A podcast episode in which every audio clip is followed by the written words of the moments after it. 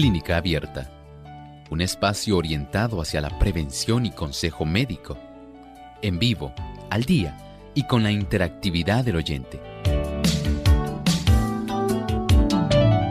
Clínica Abierta, poniendo al doctor a su alcance para un diálogo claro y honesto, porque nos importa su bienestar y salud.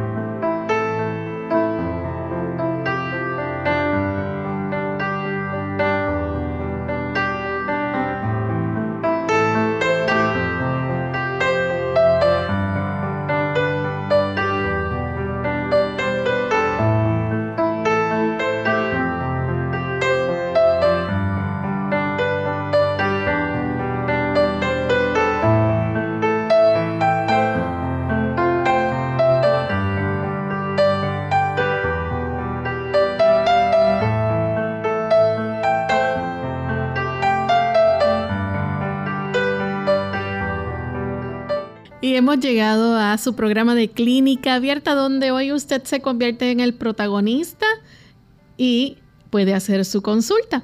Así que les invitamos a participar llamando a nuestras líneas telefónicas. Localmente en Puerto Rico, el 787-303-0101. Para los Estados Unidos, el 1866 920 9765 para llamadas internacionales libre de cargos, el 787 como código de entrada 282-5990 y 763-7100. Así que les invitamos a participar desde ya llamando a nuestro programa. También usted puede escribir su consulta visitando nuestra página web radiosol.org en vivo ahí durante esta hora. Puede entrar al chat y hacer su consulta. Y nosotros durante el programa estaremos pasándola para que el doctor pueda contestarle. Así que comience desde este momento a comunicarse a nuestro programa ya que tenemos las líneas disponibles y también a través de nuestro chat.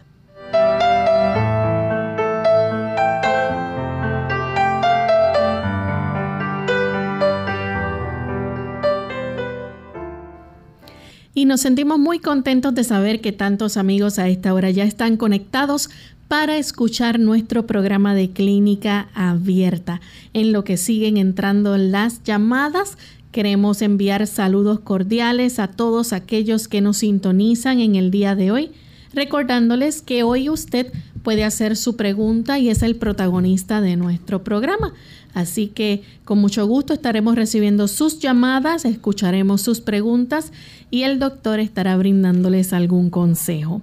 Así que le damos también la bienvenida al doctor Elmo Rodríguez. Saludos cordiales Lorraine, ¿cómo se encuentra hoy Lorraine? Muy bien, ¿y usted? Muy bien, gracias a Dios. Saludamos a todos los amigos también que en esta hora llegan a enlazarse con nosotros aquí en Clínica Abierta les queremos agradecer esa fina sintonía y por supuesto el que usted en esta hora nos enlace. Y queremos también enviar saludos cordiales a los que nos escuchan en el país de Argentina, sobre todo en Córdoba, Argentina, y nos escuchan a través de FM Logos Aguaray en la provincia de Salta, Argentina y Bahía Blanca en la provincia de Buenos Aires, Guayaquil. También nos escuchan a través de Energy Nuevo Tiempo 92.1 FM en la provincia de Formos, Argentina y también a través de Radio Nuevo Tiempo Rosario 91.1. Así que para ustedes un gran saludo desde Puerto Rico. Vamos en esta hora a compartir el pensamiento saludable para hoy. Dice el pensamiento saludable.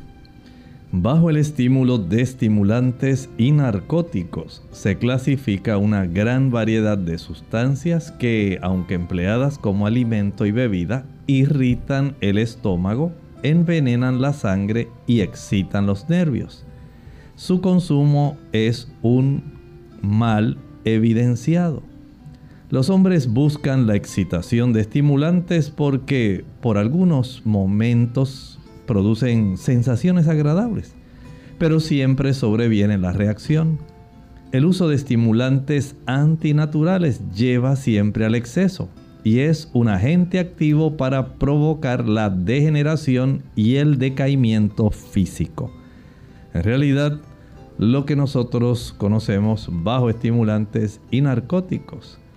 Hay una gran cantidad de sustancias que para el asombro de muchos incluyen alimentos y bebidas que van a estar en realidad irritando nuestros estómagos, envenenando la sangre y excitando los nervios. No piense que es solamente el asunto del alcohol. No crea que solamente es el tabaco o las drogas. Hay que ser muy cuidadoso. Usted puede estar afectando su sistema nervioso central más allá de lo que usted se imagina, con productos que para usted pudieran ser normales porque usted se acostumbró a ellos o así le enseñaron cuando en realidad usted lo que hace es utilizando continuamente productos que son dañinos para su cuerpo. Y estamos listos para comenzar a recibir las llamadas de ustedes nuestros amigos, así que vamos a comenzar con la primera llamada en esta ocasión. La hace María desde Toa Alta, Puerto Rico. Adelante, María. Sí, buenos días. Es que quería saber si yo me podía poner en el oído, porque tengo mucho picor y aparentemente un hongo. Si pueden ser las gotitas de, vinagre o, o de normal salina o de cualquier otra cosa, a ver si usted me dice. Muchas gracias. Muchas personas utilizan el vinagre para poder rápidamente calmar el picor y si hay también algún tipo de hongo que esté creciendo, el vinagre es una sustancia que también lo aniquila, así que desde ese punto de vista puede utilizar una o dos gotitas instiladas dentro del orificio externo de su oído para poder calmar ese picor. Tenemos a Esther de Gurabo, Puerto Rico. Adelante, Esther. Sí, buenos días y que el Señor los bendiga. Mire, eh, yo quiero preguntar, ¿verdad? Es un nieto que que le ha salido en la mano un rash, porque él se pasa lavándose las manos, echándose alcohol, y él no sale ni del cuarto, está encerrado. A ver qué sería bueno, ¿verdad?, para él aplicar. Gracias. Recuerden que el alcohol pues reseca bastante y la flora que normalmente tenemos en la superficie de las manos, al igual que la grasa hay un tipo de lubricación especial para la superficie de nuestra epidermis. Se pierde porque el alcohol es un solvente. Y sí entendemos que muchas personas a consecuencia de eh, evitar el, el adquirir el COVID, el ser cuidadoso con las superficies que tocan, están utilizando una gran cantidad de alcohol cada día. Y esto reseca mucho las manos. La recomendación es, después que ya se haya secado el alcohol que utilizó para sus manos, aplique un poco de vitamina E. La vitamina E ayuda a restablecer una parte de esa cantidad de secreción aceitosa, oleosa, que ayuda para que nuestras manos puedan conservar una mejor integridad y elasticidad y esto pues puede favorecer el que esté más saludable la superficie de la palma de sus manos. Bien, la siguiente consulta la hace Margarita. Ella se comunica desde Añasco, Puerto Rico. Adelante. Buenos días. Buen día. Mire, yo padezco de tiroides. Yo los quiero preguntar al médico que si eso conlleva muchas veces con diarrea pero su respuesta. Gracias. Generalmente ocurre en el paciente que tiene hipertiroidismo. El paciente que es hipotiroideo usualmente lo que padece es de estreñimiento. y el paciente con hipertiroidismo generalmente tiene diarreas. Bien, tenemos a Jacqueline que se comunica desde los Estados Unidos. Adelante, Jacqueline. Sí, gracias. Eh, yo padezco de osteoartrosis en las rodillas y tengo fibromialgia. ¿Qué usted me recomienda, doctor? Muchas gracias. En primer lugar, lo que podemos hacer es tratar de evitar que se dañe aún más eh, la rodilla que está afectada y la otra rodilla, porque esta situación de la osteoartrosis va a afectar generalmente articulaciones grandes e incluye también las caderas e incluye también la región dorsal de nuestra espina dorsal. Y esto va a afectar a las personas porque no solamente va a producir dolor, eh, va a producir también degeneración y los procesos degenerativos en esas articulaciones no se pueden reemplazar. Algunas personas quisieran que el cartílago de tiburón eh, y muchos otros productos, el colágeno, les restablecieran otra vez ese cartílago de la superficie articular y que se bajara la inflamación. No se pueden hacer esas dos cosas. Generalmente se puede reducir la inflamación, pero no quiere decir que se pueda restaurar nuevamente a su condición original la calidad de la superficie articular. Desde ese punto de vista, si queremos reducir la inflamación que facilita la degeneración, es conveniente, número uno, que usted pueda evitar aquellos productos de origen animal los productos de origen animal facilitan que la persona pueda tener una mayor cantidad de inflamación. Y la inflamación atrae una serie de células que van a tratar de eh, contener este proceso. Y en ese deseo de contenerlo lo que hacen es afectar aún más la superficie de cartílago de esas ah, articulaciones que pueden ser de las apófisis superiores, puede ser de las laterales y en el caso de la rodilla, pues de la superficie cartilaginosa sobre la meseta articular. El que usted puede evitar la leche, la mantequilla, el queso, los huevos, la carne, que contienen buenas cantidades de un tipo de ácido graso llamado ácido araquidónico, que es muy abundante en los productos animales.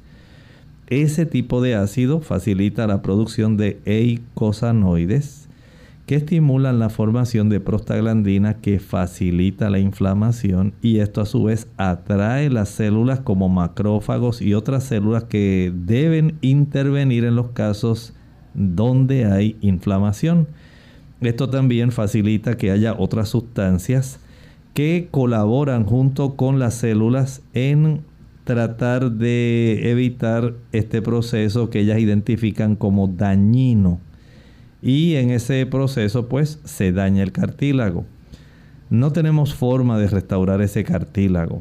Muchas personas a quienes se les daña ese cartílago, especialmente el de la rodilla, deben someterse a una prótesis de rodilla.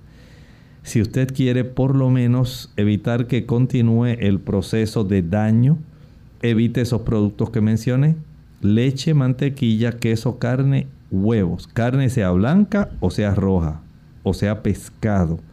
Y no se le ocurra tampoco el consumo de mariscos. También debe descartar el consumo de azúcar. El azúcar junto con ese tipo de ácidos grasos, el ácido araquidónico, van a estar facilitando el que su condición siga empeorando el uso de la curcumina ayuda a reducir la inflamación y por lo menos puede detener la progresión del daño, pero no facilita el que usted vuelva a tener las rodillas como eran antes. Bien, vamos en este momento a nuestra primera pausa y al regreso continuaremos entonces contestando más de sus consultas.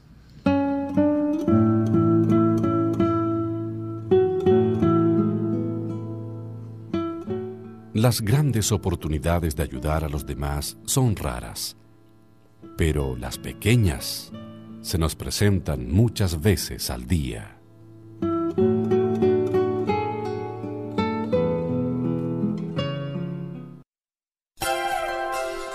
La vergüenza y timidez para comunicarle al médico ciertos síntomas que afectan a órganos de nuestro cuerpo es muchas veces la causa principal de enfermedades que provocan la muerte.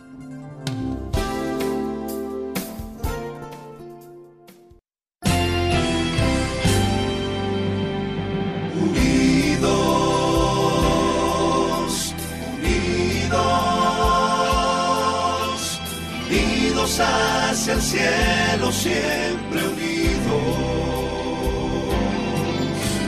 unidos, unidos en la testificación de la verdad, en la testificación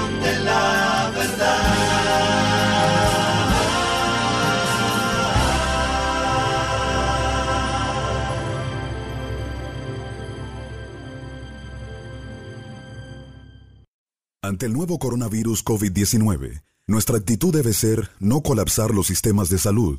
Debemos reconocer los síntomas y llevarnos de las instrucciones que está ofreciendo el Ministerio de Salud Pública. El mensaje es, la vacuna eres tú. Según cómo te comportes, podemos evitar la propagación del virus. Este es un mensaje de esta emisora.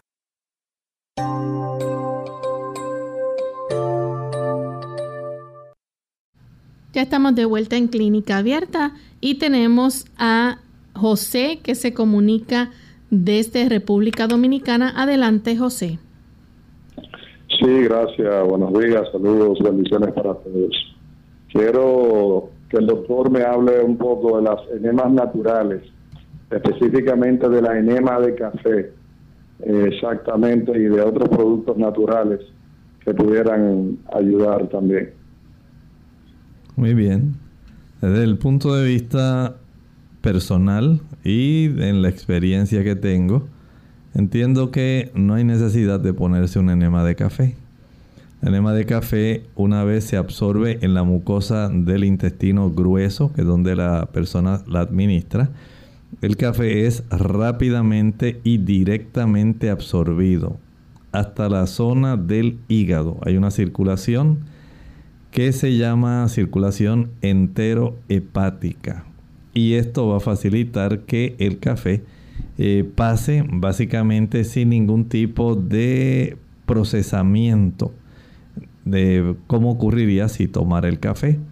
Y este tipo de, digamos, entrada directa al hígado va a producir, por supuesto, cambios de daño en el hígado. Va a inflamar el hígado.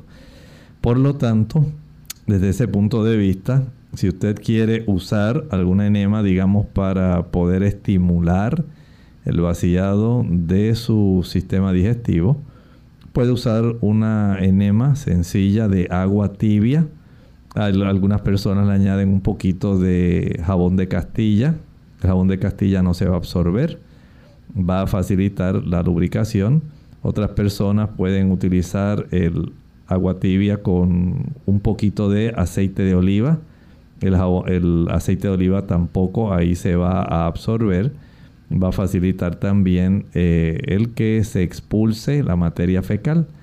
De tal manera que desde el punto de vista del beneficio para el organismo, si usted quiere ayudarse eh, utilizando algún tipo de enema, ocasionalmente, si usted estuviera estreñido, si usted tuviera algún tipo de impactación fecal, entonces el uso de una enema puede ser útil, pero si usted no tiene ninguna necesidad de utilizar esa enema porque usted tiene su mecanismo de vaciado de su intestino normal, tiene su evacuación una o dos veces al día, eh, expulsa una bastante cantidad del excremento, en realidad no hay necesidad de utilizar ese enema de café. Bien, tenemos entonces a Rosa desde San Lorenzo, Puerto Rico. Adelante, Rosa. Sí, muy buenos días, que Dios me los bendiga rica y abundantemente. Quiero que el doctor este, hable qué, qué son los, cuáles son los productos que uno debe usar para hacer las cálgaras porque la gente habla de tantas cosas. Yo estoy haciendo gárgaras de, de agua caliente, sal y carbón. Si eso es lo mejor o soy algo mejor. gracias, Dios me lo bendiga. Gracias. En realidad, pues con gárgaras de carbón y sal, básicamente tiene un beneficio y todavía quiere potenciarlo un poquito más, puede exprimir un poquito de jugo de limón. Y esto pues va a ayudar. Recuerden que aquellas personas que quieren evitar el que se aloje el virus en su garganta, si usted estuvo expuesto a un lugar donde usted sospecha que hay una mayor concentración o de alguna persona que usted piensa que pudo haber adquirido, recuerde que mezclar una taza de agua tibia, una o dos cucharadas de carbón activado con una cucharadita de sal marina. Y si le puede exprimir el jugo de un limón, esto lo agita bien. Y con esto puede practicar gargarismos las veces que usted estime necesario.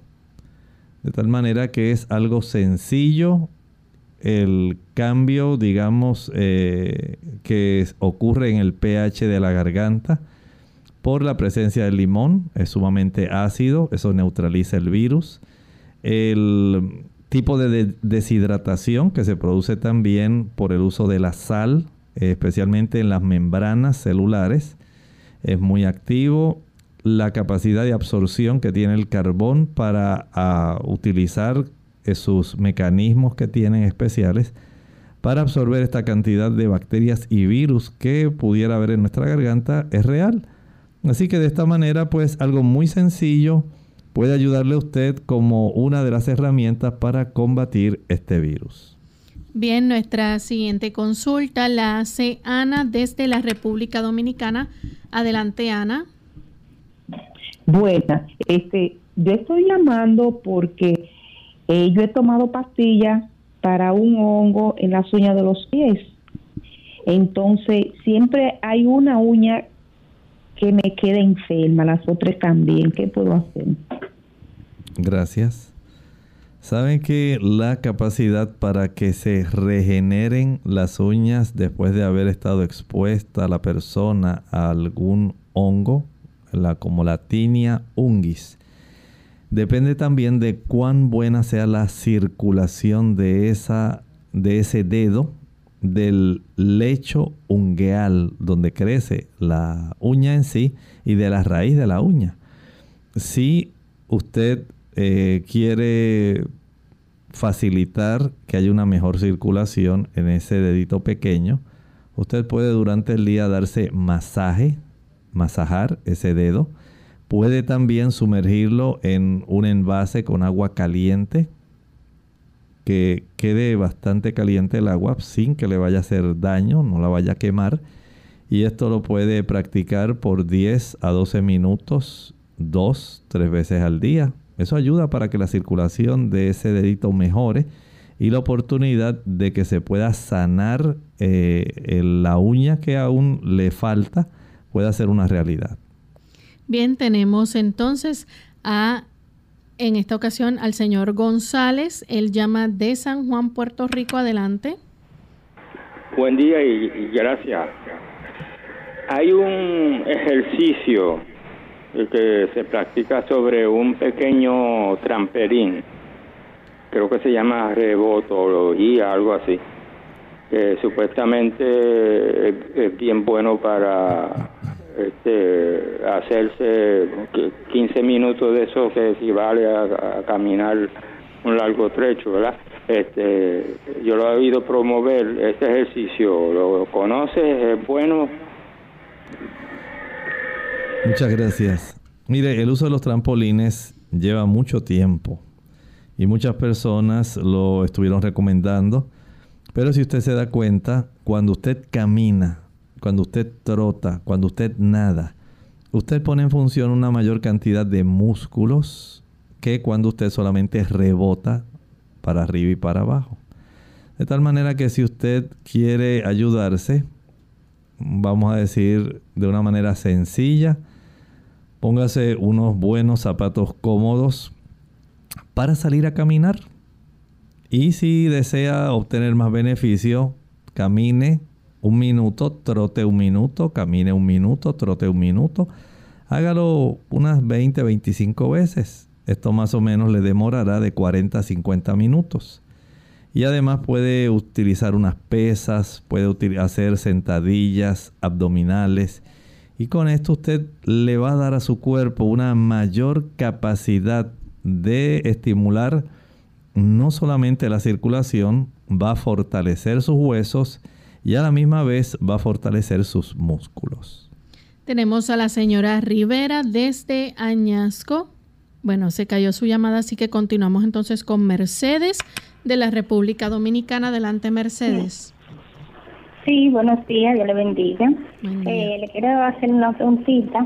Eh, o sea, para los decaimientos, eh, un decaimiento que me sigue así en las piernas y en los brazos. Claro, yo, yo pasé el proceso del virus, pero que mucho antes de eso yo tendía a tener esos descaimientos. Aparte de eso, las piernas a veces se me ponen muy caliente, caliente, caliente. Se me ponen, que yo quiero que usted me diga algo bueno para esos descaimientos. Dios le bendiga. Muchas gracias, Mercedes. Mire, sí le puedo recomendar que vaya a su médico de confianza. Se le pueden ordenar algunos estudios. Hay que saber cómo está su presión arterial, cómo está su cantidad sanguínea de lípidos, cómo está su azúcar, sería muy bueno, cómo está su hemoglobina. Y de acuerdo a lo que el médico entienda y hacer algunas preguntas pudiera él enfocarse en dirección a la función de su glándula tiroides, pudiera él eh, comenzar a indagar respecto al desarrollo de fibromialgia y otras condiciones que pudieran estar afectándole, pero que se requiere un buen interrogatorio, un examen físico y algunos estudios. Bien, vamos entonces a recibir a una anónima que, o anónima que llega desde Arecibo. Adelante, anónima. Muy buenos días. Yo quisiera hacerle una preguntita al médico. Mi problema es que yo tengo las hemorroides y las tengo inflamadas. Y yo quisiera saber qué yo puedo hacer porque no quisiera vivir todo el tiempo en una pastilla, sino si hay algo que yo pudiera hacer natural. Todo el tiempo están afuera. ¿Puede usted practicar el baño de asiento tibio? Eso ayuda para que pueda tener mejoría, pero si ya esto lleva mucho tiempo, y básicamente ellas han quedado por fuera. Si están llenas de sangre, recuerden que las hemorroides son venas, es un plexo venoso, el plexo hemorroidal. Si estas tienen una circulación muy lenta, se permanecen llenas, de tal manera que cuando usted se sienta le molestan, es probable que usted ya necesite cirugía.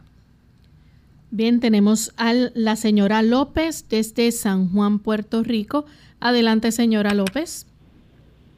Sí, buenas, buenos días. Bendecido. Es para saber sobre el uso el uso para las pastillas de sábila para el estreñimiento, cuál seguro es, porque son naturales. Muchas gracias. Son excelentes, un buen laxante eh, que no causa hábitos y que ayuda para que el intestino también pueda reducir procesos inflamatorios. Pero también, no olvide esto, ellas pueden funcionar muy bien, pero si usted no toma suficiente agua, ellas no pueden funcionar eh, tan solo porque usted está usando las pastillas de sábila. Usted puede y debe por lo menos tomar de 2 a 3 litros de agua por día para que esas tabletas puedan entonces hidratarse y tener la oportunidad de lubricar y ayudar en el funcionamiento de su intestino. Salir a caminar después de cada comida es aconsejable. Eso también facilita el movimiento intestinal. El hacer ejercicios abdominales, el hacer sentadillas, también va a ayudar muchísimo.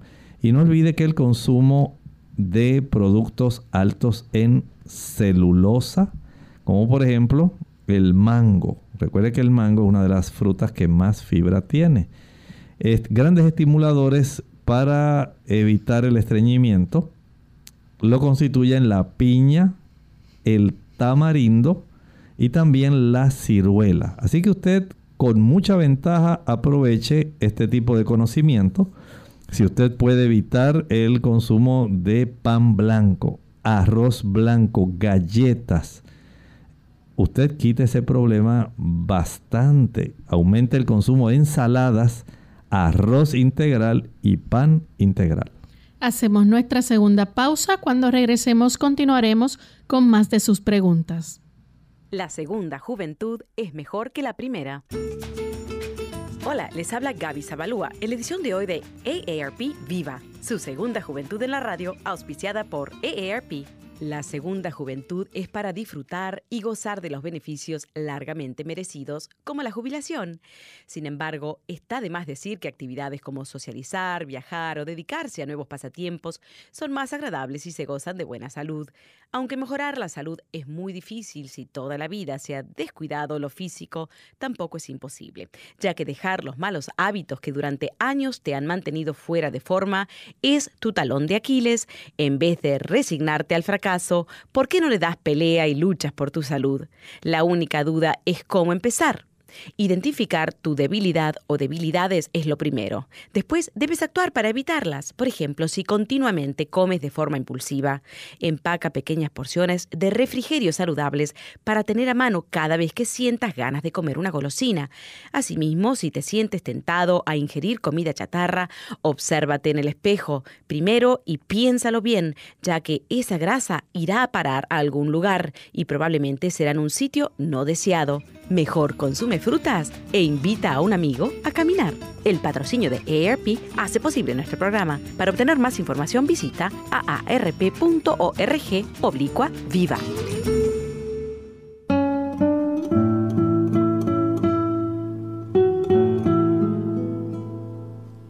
Todo rayo de sol también es capaz de crear un desierto.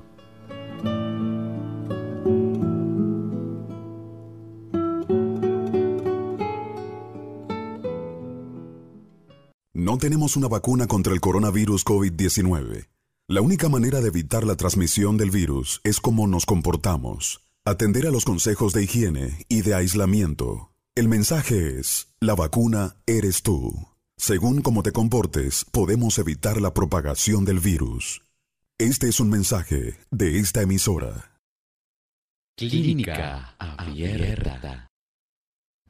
Ya estamos de regreso en Clínica Abierta, amigos, y continuamos con sus consultas. En esta ocasión nos llama Juan Ernesto de la República Dominicana. Adelante, Juan Ernesto.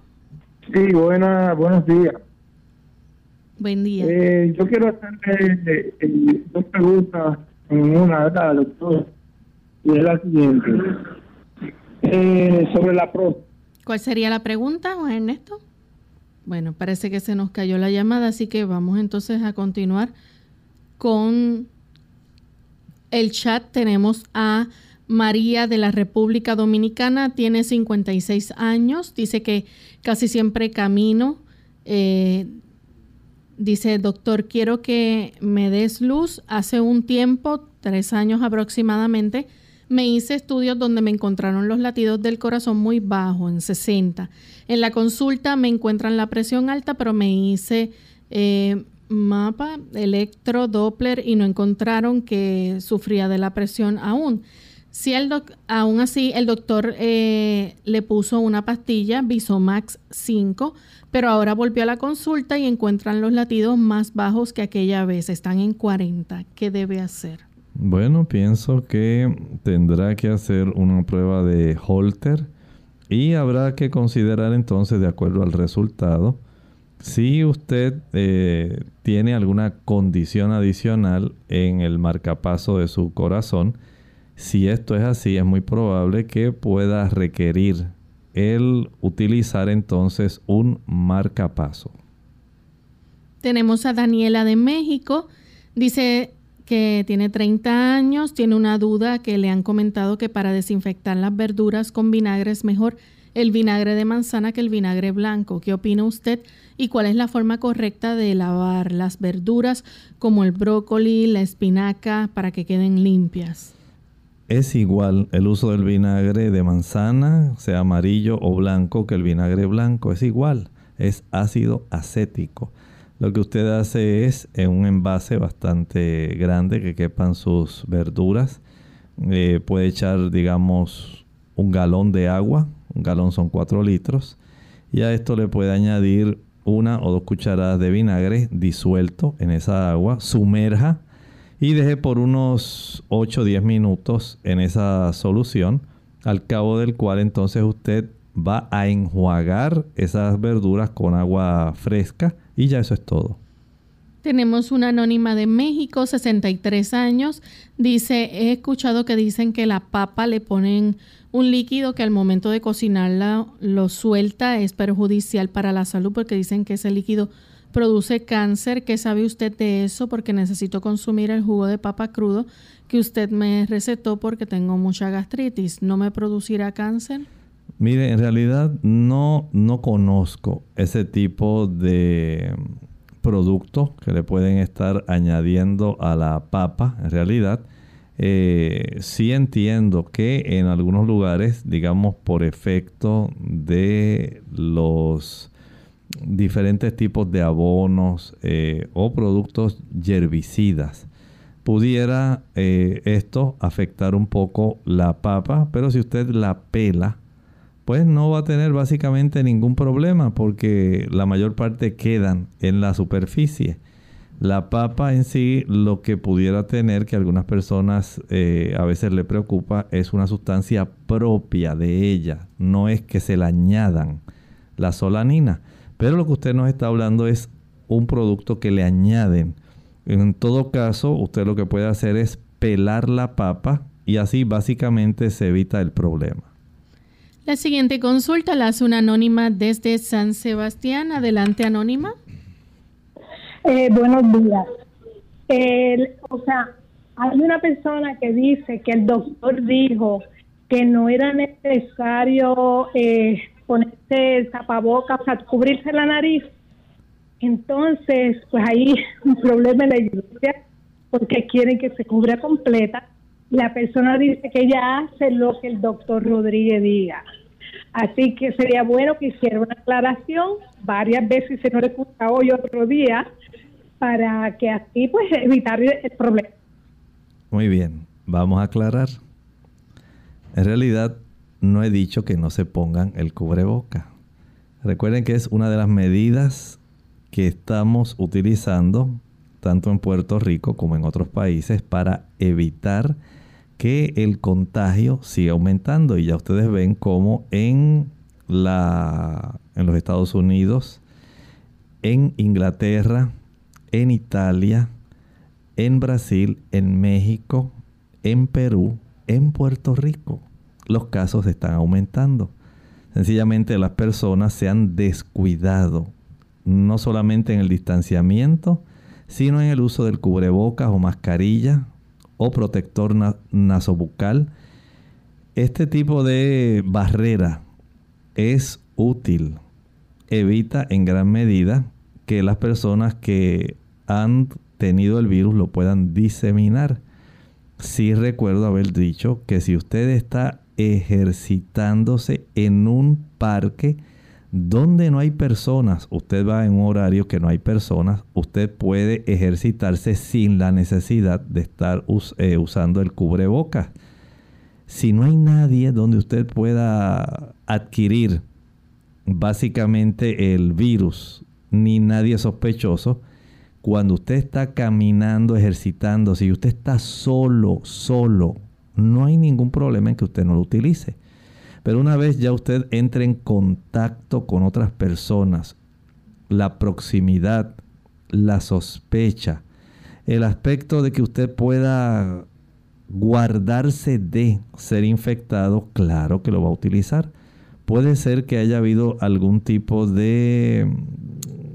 No, no hayan escuchado la explicación completa, pero esa es mi postura y ha sido siempre. Utilice el cubrebocas Recuerde que es parte de las medidas sanitarias que se están aconsejando en todos los ministerios de salud en todos los países.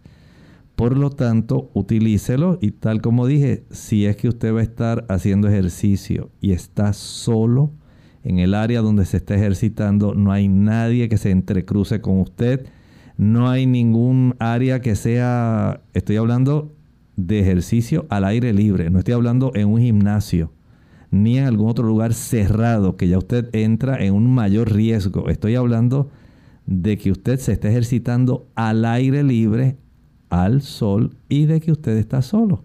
En ese ámbito no es necesario que usted tenga que utilizar la mascarilla a no ser que haya otras personas que se estén ejercitando o que se entrecrucen con usted, ahí la tiene que utilizar. Tenemos a Iris desde Guainabo. Adelante, Iris. Sí, buenos días, doctor. Eh, doctor, yo tengo una niña que tiene 30 años. Ella desde la edad de 9 años le detectaron con el problema de tiroides, hipotiroidismo. Lo que sucede ahora es que ella dejó la pastilla tiroides, Joy, y entonces ella, ella le gusta la, la medicina natural. Y ella pues lee y hace averiguaciones y entonces ella me dijo que por qué yo no busqué el problema de desajuste de tiroides que ella tuvo cuando estaba pequeña. Porque ella entiende que la tiroides se desajusta debido a otro problema que ella entiende que tiene que ver con las glándulas suprarrenales o adrenales. Entonces ella lo que hace es tomar suplementos para eso, para, para las glándulas adrenales, porque no quiere tomar la pastilla sin sol. Hace dos años que está sin ella, y ella decidió dejarla, pero yo la veo que, está, teniendo problemas con la, con la tiroides. Pero ella entiende que no que quiere buscarse un médico que sea natural, cosa de que pueda trabajarle por qué razón la tiroides se le desajusta. La tiene así, porque no se le toma la pastilla. Entonces está en busca de un doctor que ella considere que la pueda orientar y ya pueda darle, buscar el problema de la, de la tiroides para ella no tener que tomar, porque ella entiende que hay algo más. Yo quisiera que me aclarara un poco ese punto porque me tiene preocupada. Y si en realidad la tiroides se, se desajusta debido a otra situación en el cuerpo es la que que la tiroides adrenales algo que ver. Gracias, doctor. Muchas gracias. Bueno, vamos a ir ordenando los pensamientos. Es un dato ya, por lo menos aquí en Puerto Rico, la mayor parte de las personas que sufren de hipotiroidismo, que es lo que usted está refiriendo que su hija padece, se debe más bien a asuntos donde el cuerpo nuestro, nuestro sistema inmunológico, ataca nuestra glándula tiroides. Es una situación autoinmune. Generalmente, generalmente, muy pocas eh, razones de hipotiroidismo se deben aquí en Puerto Rico a deficiencia de yodo.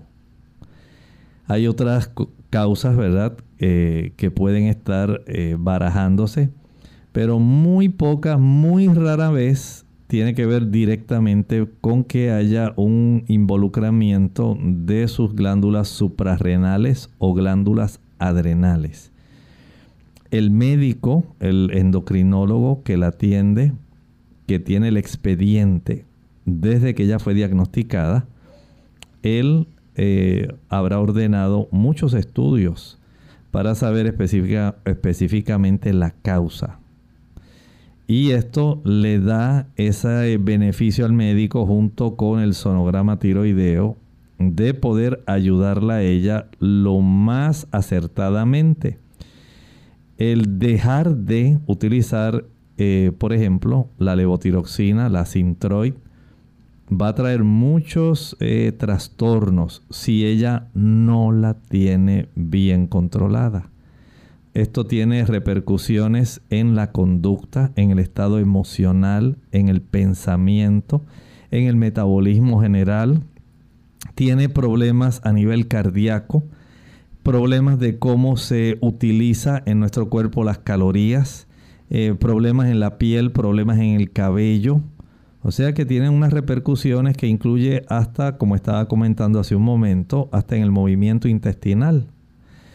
De tal manera que si usted quiere saber si está bien controlada o no, hay que ordenar los estudios de funcionamiento de su glándula tiroides. Es la única manera, no es meramente una suposición. El hecho de que clínicamente usted se haya dado cuenta de que no está bien es ya un motivo de llevarla para que ella pueda ser revisada porque usted como madre, una observadora independiente que tiene ya y sabe, tiene el antecedente de que ella padeció y de que no está bien en este momento, debiera ella ayudarle ese dato para ir donde el médico, revisar cómo está funcionando su glándula tiroide y ver si el procedimiento que ella ha adoptado es el más conveniente. Entiendo que ese es el paso que debiera dar ella en este momento, regresar al médico, que le ordenen sus pruebas y si está descontrolada, comenzar a utilizar el fármaco para ayudarla a nuevamente controlarse porque hay muchos eh, sistemas en juego. Bien, tenemos a Ana de la República Dominicana. Adelante, Ana. Eh, buenas tardes, buenos días. Eh, déjeme felicitarle una vez más por ese excelente programa. Eh, doctor, yo quisiera hacerle una pregunta, a ver cómo usted me la puede contestar. Y es que yo he, he oído hablar mucho de la célula madre. Entonces, yo quiero saberlo eh, si yo me puedo implantar ese de la célula madre y cuáles son los beneficios que yo puedo tener y si yo tengo que consultar con mi médico ya que yo tengo condiciones y me han dicho que eso es un, un medicamento bien milagroso y que renueva todas las células muertas por células nuevas. Entonces, pero yo quiero primeramente estar bien informada antes de yo actualizar ese procedimiento, a ver cómo usted me informa por la radio respecto a los pros y a los contras que puede tener ese, ese tratamiento. Lo voy a escuchar. Muchas gracias. gracias. Mire, ese tratamiento de células madres autólogas propias suyas lo practican en algunas partes del mundo. En realidad no le puedo decir que sea un éxito rotundo y total. Y en algunos lugares pues hacen modificaciones al tipo de tratamiento porque estos procedimientos no son tan económicos como las personas creen. Y el uso que se haga de estas células, repito, si son de las que a usted misma le extraen de su sangre y vuelven otra vez a utilizarla en el área donde eh, sea necesario, pues sería lo ideal. Pero resulta que Dios ya puso ese mecanismo dentro de nosotros. La mayor parte de nuestros tejidos tienen las células madres propia de ese tejido. Las células madres del cerebro no son iguales a las de la médula ósea, son diferentes. El mecanismo para que puedan ellas desarrollarse, esas son células que tienen eh, una potencialidad de convertirse en células adultas sanas. Son células que guardan en su interior un equipamiento y una codificación para que se puedan convertir, por ejemplo, las células madres del cerebro en neuronas, en células de la glía como los astrocitos, y ellas van a decidir, de acuerdo a la necesidad que hay en nuestro cuerpo, en, la, en el tipo de células que se van a convertir. La mayor parte de las personas que están facilitando este tipo de tratamiento en muchas ocasiones no tienen, digamos, todo el conocimiento y el tipo de equipamiento para poder hacer esto adecuadamente. Y en muchos casos lo que se cae es en el engaño Pruebe usted dándole a su cuerpo la mejor oportunidad de que su cuerpo utilice sus propias células madres mediante los mecanismos normales que ya Dios dispuso. Porque sé que hay personas que lo han utilizado para regenerar la rodilla, eh, el cartílago y así muchas personas que han tratado de buscar la salud utilizándola, pero lamento decirle que en realidad no han tenido el resultado que ellas pensaban o que le habían promocionado. El que usted pueda tener un buen descanso cada noche, que usted se pueda acostar temprano, siete y media, ocho, ocho y treinta de la noche, el que usted puede ejercitarse diariamente, de tal manera que su circulación se active y pueda también facilitar la expulsión de sustancias que son perniciosas.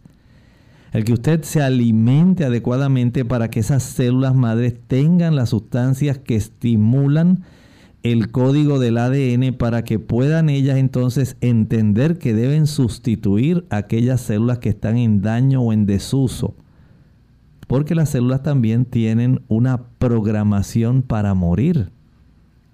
Hay también sustancias que ayudan en esto y producen apoptosis celular. Y por supuesto hay medicamentos, estilos de vida hay productos como el café, el alcohol, el tabaco, las drogas, que van a facilitar que sus células madres disfuncionen, no funcionen adecuadamente. Pero cuando nosotros seguimos el consejo de Dios, en nosotros someternos a los ocho médicos que Dios ha dispuesto. Número uno, evitando el uso de esos productos que sabemos que son perjudiciales, dañinos, venenosos, tóxicos. Café, chocolate, té, el té verde, el té rojo, el té negro, el mate, el uso del guaraná, el evitar productos como el alcohol, el tabaco. Ya ahí estamos quitando una gran situación que puede ser muy adversa para aniquilar y puede dañar muchas células y tejidos.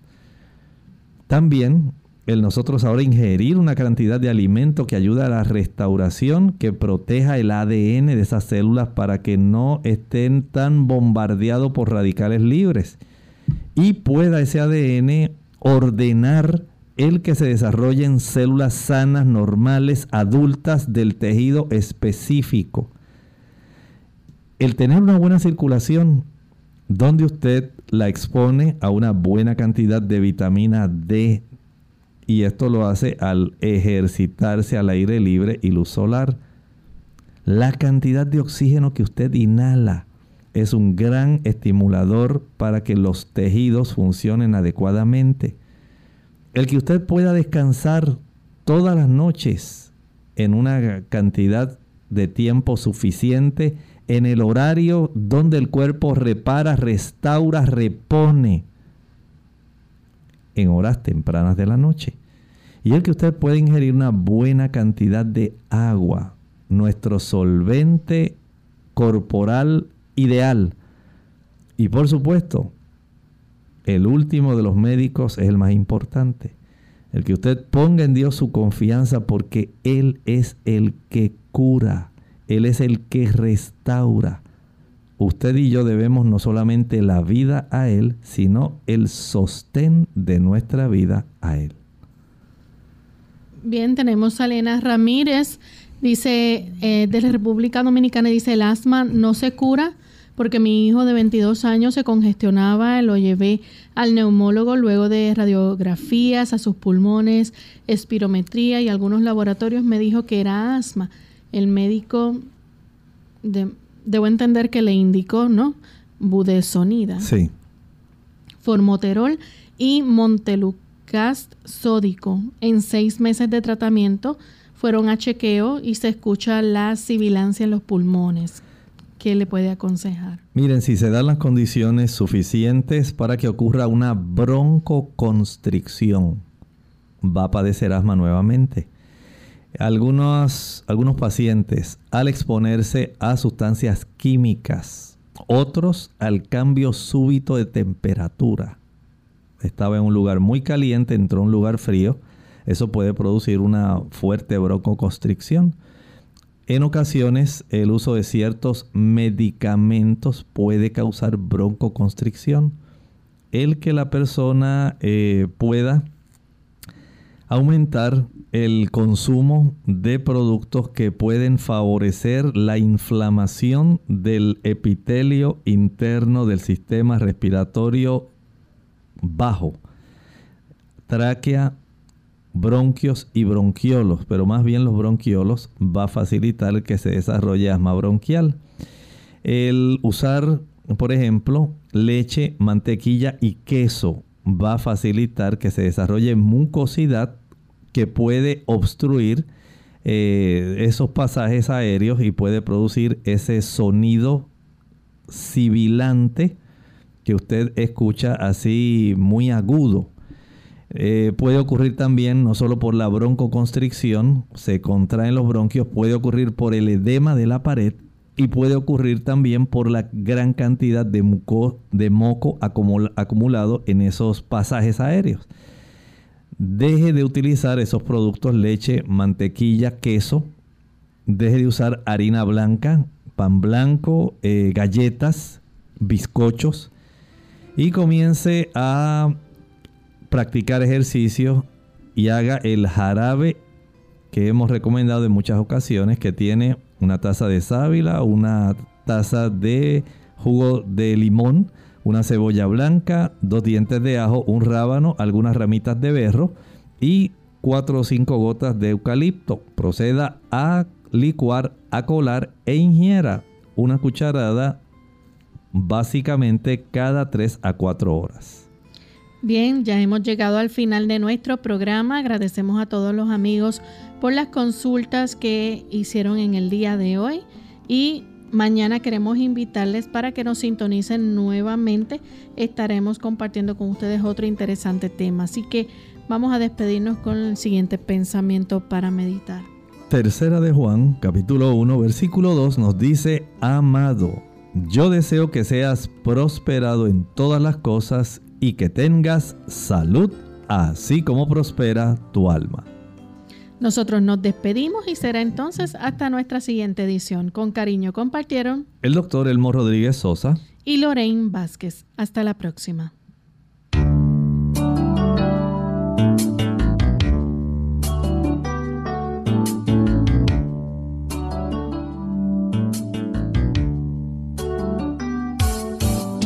Clínica abierta.